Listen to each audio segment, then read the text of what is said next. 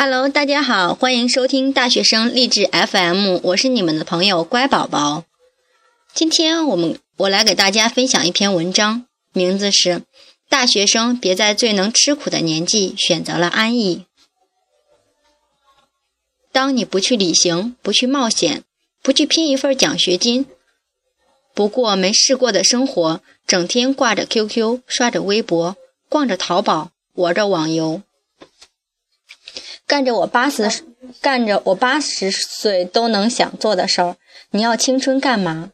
你是否也曾被这网网传的流行语唤醒了心底那一丝早已沉寂的上进心？锦瑟流年，花开花落，岁月蹉跎，匆匆过。而恰如同学少年，在最能学习的时候，你选择恋爱；在最能吃苦的时候，你选择安逸。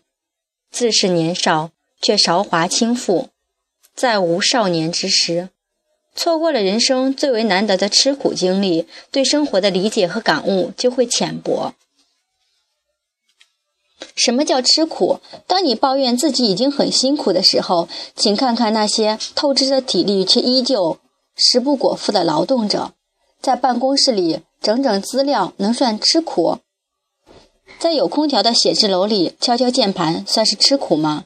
认真的看看书、学学习，算吃苦？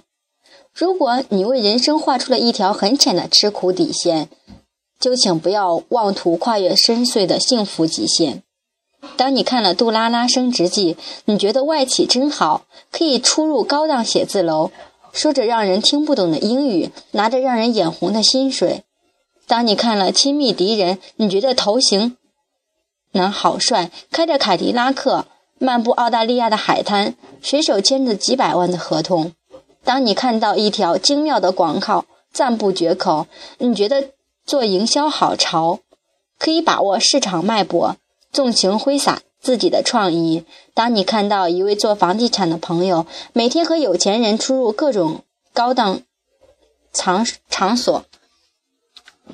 发着各种挥霍的微博，你觉得做房地产好赚钱？当你看到一位快销人员满世界出差，在各种地方住五星级酒店，你觉得做快销好风光？你疯狂地爱上了那种洋洋得意的状态，却不曾想，你日思夜想，称之为梦想的状态，其实并不等于你看到的那样简单。他所吃的苦，最早就开始每天只睡三个小时。从 N 年前的数据查到昨天，一点点做着细细致无比的分析。他所吃的苦，是为了去争取一个客户，和农民工挤在一辆卧铺大巴上，冒着被偷、被抢、被撞车的风险，一边敲邮件，一边环顾周围诧异的眼神。他所吃的苦，是为了一套更合理、更系统的管理方法，而不断和各个领导去磨合、去询问、去思考、去思考。他所吃的苦，是为了签下一个大订单，自己一个人在他乡，看着别人世界中的团圆，装饰着自己的相思梦。他所吃的苦，是为了一个上市项目，在三天之内自学几百万的字的材料，让自己在三天之内从一个门外汉变成一个行家。他也曾经多次摔倒在泥土里，甚至让别人从自己的身体上踩过去。他成功的取得了让人望尘莫及的荣耀，只因为他是一个懂得吃苦的人，能够承担起那种厚重的魅力。他辛苦工作的身影，他随时洋溢的才华，他的一切经得起岁月的推敲。亲爱的朋友，如果老天善待你，给了你优越的生活，请不要收敛自己的斗志；如果老天对你百般设障，请不要磨灭了你对信心和向前奋斗的勇气。